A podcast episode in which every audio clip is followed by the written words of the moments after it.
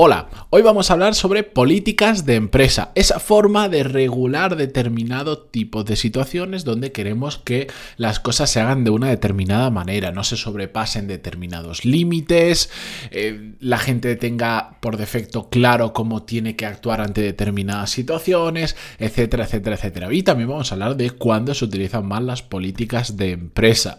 Yo es un tema que mm, tengo un sentimiento muy encontrado porque creo que a veces ayuda mucho y creo que a veces distraen muchísimo y no sirven para absolutamente nada, pero todo eso lo vamos a comentar hoy en el episodio 1124. Pero antes de empezar, música épica, por favor.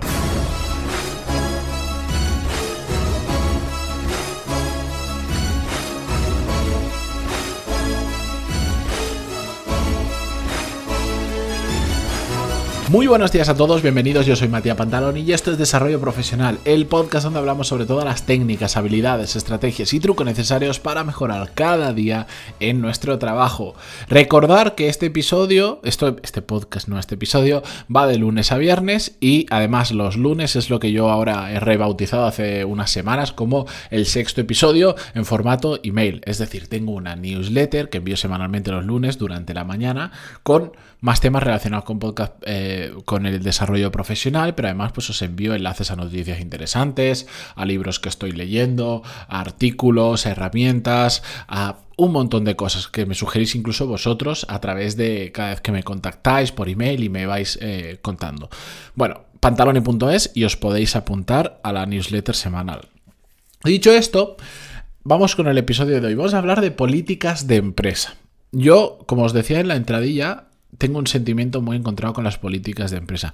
En determinadas circunstancias entiendo que tengan que existir, pero creo que en una gran mayoría de otras circunstancias simplemente están ahí porque a la gente le gusta comportarse como empresas grandes. Y os, pongo el caso.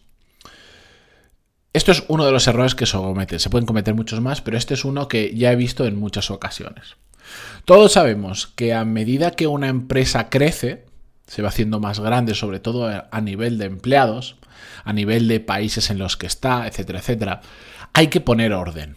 Porque cuando somos 15, 20, 100 en una empresa, es muy fácil gestionar con el sentido común y con una llamada rápida al dueño de la empresa o a una persona responsable porque es una pequeña, bueno, una pequeña gran familia, pero digamos hasta 100 personas es prácticamente todo el mundo se conoce y todo sale de una forma mucho más intuitiva y mucho más rápida. Pero a medida que vas pasando ese número y cuando ya las empresas empiezan a tener miles de empleados, este efecto de pequeña familia por supuesto desaparece y creas tu propia pequeña familia dentro de una empresa, dentro de tu grupo de trabajo, de tu departamento, tu equipo, de lo que sea. La cuestión es que para que haya homogeneidad en determinadas formas de actuar, se crean reglas o políticas de empresa que regulan determinadas situaciones, como por ejemplo, imaginaros, pues, eh, si tenéis que viajar por negocios, porque vais a visitar un cliente, un proveedor o lo que sea, pues hay políticas de empresa que regulan el tipo de mm, billete de avión que puedes coger, el tipo de hotel o cuánto te puedes gastar mm, como máximo en un hotel, o el dinero que tienes asignado para gastar en comidas o cenas, o incluso si tienes que invitar a un cliente a comer por ahí porque es parte del proceso de venta, pues lo que te puedes gastar o el tipo de restaurante que puedes ir, etcétera, etcétera, etcétera esto es solo un mínimo ejemplo. También se da muchísimo, pues, por ejemplo, con el tema de los, de los coches. Oye, pues si en algunas empresas que dan coche como parte de la remuneración o por el tipo de trabajo, pues dice, oye, pues si tienes esta categoría profesional, tienes acceso hasta este coche, si ya eres middle manager, tienes este otro, si eres directivo, tienes este cual. Bueno, todo eso son políticas de empresa. Y yo entiendo sobre todo en empresas que van muy rápido creciendo, muy, muy rápido, que existan y se creen este tipo de políticas de empresa para intentar evitar el caos. Es decir, como vamos tan rápido, no nos podemos parar a pensar ahora qué, es de sentido común, a ver si toda la gente que tenemos tiene el sentido común adecuado para que no hagan falta políticas de empresa. Ahora hablaremos de ello. Vamos a crear unas reglas rápidas de tal forma que en este tipo de situaciones que sabemos que son las que generan conflicto, pues ponemos esta serie de reglas, así todo el mundo ya lo tiene claro y es mucho más fácil de gestionar. Nos evitamos dolores de cabeza, nos evitamos desigualdades, etcétera, etcétera. Yo eso lo entiendo. Lo que no entiendo es cuando empresas que no están en esa situación, cuando empresas que son pequeñas, simplemente por querer parecerse a las grandes, introducen políticas de empresa que no tienen ningún sentido. Introducen esa variable de reglas súper cerradas y súper estrictas, porque cuando hay una política de empresa, ya que pones una regla, ajustala porque si no, si la pones muy difusa, pues al final cada uno la interpreta como quiere y termina haciendo lo que le da la gana, entonces no tiene ningún sentido.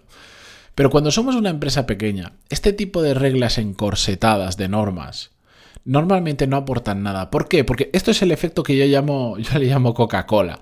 Personas que porque han estado en gran empresa cuando se van a una pequeña o porque se han formado de determinada manera que creen que la única forma de hacer las cosas bien es como lo hacen las grandes empresas. De gran empresa me hablo a las marcas famosas que todo el mundo conocemos, que tienen miles, decenas de miles o cientos de miles de empleados. Ponerle el nombre que queráis, pero todos sabemos cuáles son. Creen que, todas las empresas deberían funcionar así. Entonces se meten en una empresa de 20, de 30, de 100 empleados o de 200, me da igual e intentan funcionar como Coca-Cola, que digo yo. Creen que son Coca-Cola y que tienen que funcionar así y estás en una empresa donde prácticamente toda la empresa entra en una misma sala y se dedican a establecer una serie de reglas o políticas de empresa que no que carecen de cualquier sentido y restan aquello que en este tipo de empresas es muy importante que es la flexibilidad. Imagina, os pongo una situación.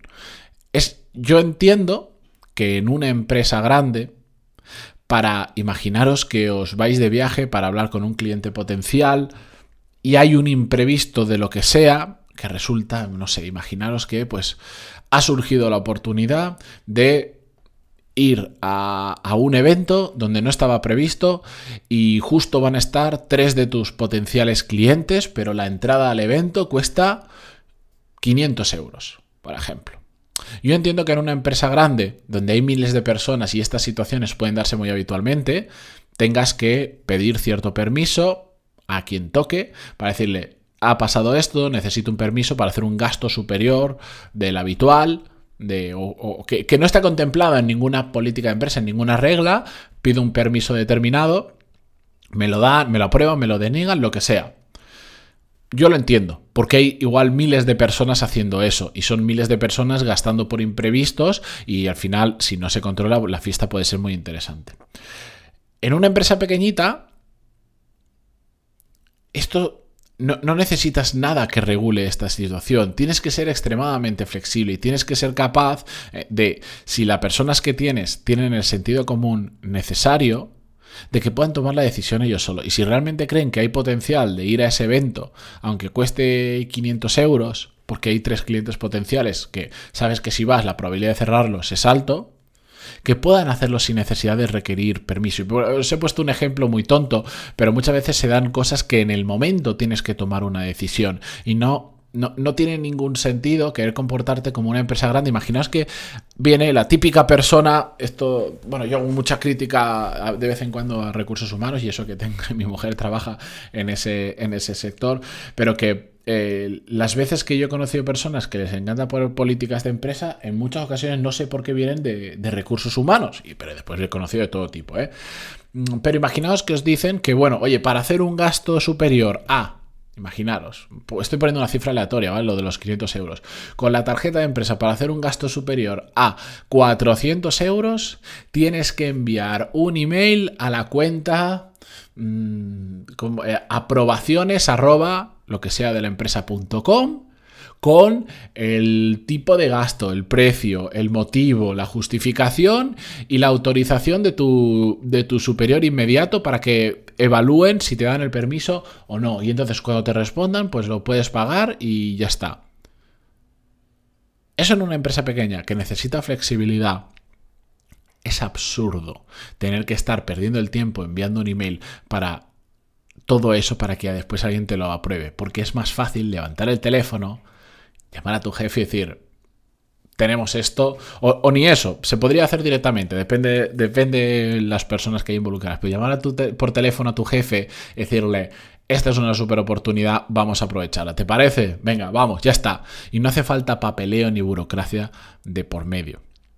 ¿Me entendéis? Esa es la gran diferencia con las grandes empresas. Por eso, las grandes empresas, en general, es cierto que son mucho más sólidas a nivel de negocio, ya llevan tiempo asentadas, el negocio está controladísimo, etcétera, etcétera pero son mucho más lentas porque todas estas políticas de empresa que, está bien que el, el sentido de regular determinadas situaciones lo veo perfectamente lógico, pero genera una serie de burocracia, genera una serie de, tiempos necesarios para hacer determinadas cosas que las hace muy lentas. Lo que pasa es que como el negocio está establecido y todo eso, pues se lo pueden permitir. Pero cuando una empresa es pequeñita, estos tiempos eh, en ocasiones pueden, pueden ser la muerte de la empresa o la caída de clientes potenciales o de proyectos o de un montón de cosas. Por esto no tiene sentido aplicar políticas de empresa igual para una empresa grande que para una pequeña. Después, hay un libro que a mí me ha gustado mucho, me lo leí hace poco, que se llama No Rules Rules,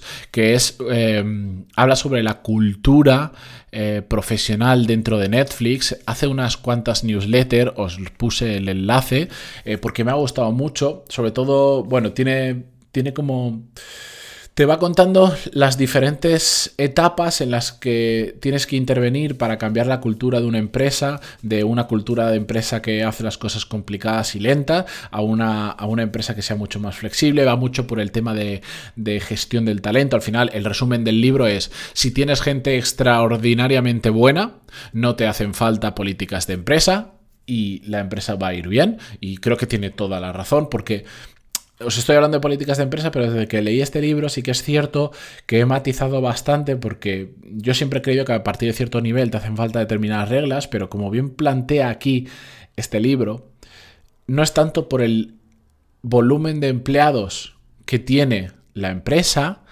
sino por la mediocridad de empleados que tiene la empresa. Es decir, cuando tú tienes gente realmente buena, que comparte una serie de valores, que tiene sentido común, muchas de las reglas que tienes ahora mismo en una empresa grande pueden desaparecer.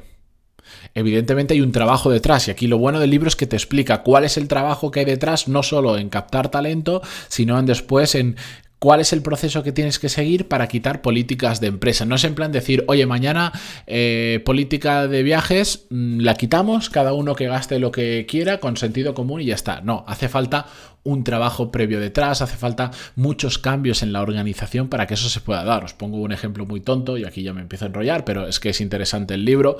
Em, un ejemplo muy tonto habla sobre el tema de las vacaciones. En Netflix la política de vacaciones es que cada uno se toma los días que le da la gana, cuando le da la gana, como le da la gana. No que sean 28 días, 30, 24, los que sean, pero dice, esto da un montón de recomendaciones, cómo se tiene que hacer, en qué momento se tiene que hacer y con qué tipo de perfiles se tiene que hacer, pero hay una recomendación que, por ejemplo, a mí me ha gustado mucho, que es que no puedes pedir, no, no puedes implantar esto de cada uno que se tome los días de vacaciones que le dé la gana, si eh, en un equipo, si el jefe de equipo no lo hace.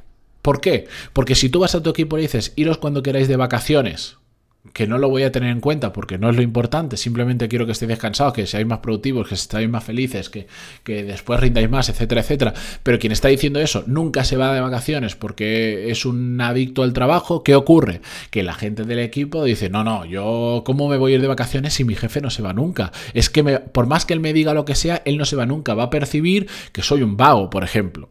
Entonces, lo primero que dice es, si tú quieres que la gente realmente se coja vacaciones cuando lo necesita, eh, los días que haga falta y se olvide de las restricciones habituales que hay con el tema de las vacaciones, tú, como líder de un equipo, tienes que ser el primero que dé ejemplo y te tomes incluso más vacaciones de lo que te gustaría, más de lo normal, simplemente para que eso genere la comodidad mental necesaria en el equipo para decir, joder, si es que al final se está yendo siempre, eh, tendrá razón que le da igual mm, si estamos de vacaciones o no. ¿Entendéis el ejemplo? Por eso os recomiendo muchísimo este libro, No Rules Rules.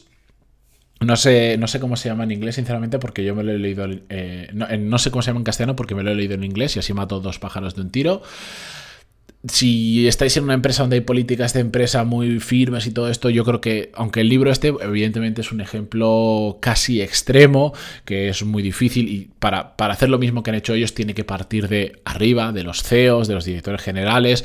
Eh, si estamos en una situación intermedia es difícil implantar todo lo que pone en el libro, pero sí que hay muchas cosas que yo ya las he implantado en mi equipo, que se pueden sacar, se pueden extraer muy, muy, muy, muy interesantes. Así que os lo recomiendo, pero sobre todo lo que más os es mi metodología SCAR, que está gratis, libre y accesible a todo el mundo porque SCAR es el acrónimo de sentido común aplicado a la realidad, que muchas veces con eso ya tenemos suficiente. Así que aplicad sentido común, empezad a pensar por vosotros mismos. Es curioso, lo hablaremos en un podcast porque este tema da para mucho. Normalmente, la solución sencilla suele ser la que mejor funciona, pero llevamos una inercia, como lo que decía el efecto Coca-Cola, es que tenemos que hacerlo como en Coca-Cola, una política de empresa como en Coca-Cola. ¿Y por qué si no soy Coca-Cola? Para Coca-Cola le funcionará, pero es que yo no soy Coca-Cola. Sentido común aplicado a la realidad. Gracias por estar ahí eh, en Spotify, Google Podcast, iTunes, Evox, donde sea que lo escuchéis y mañana continuamos con un episodio para cerrar la semana. Adiós.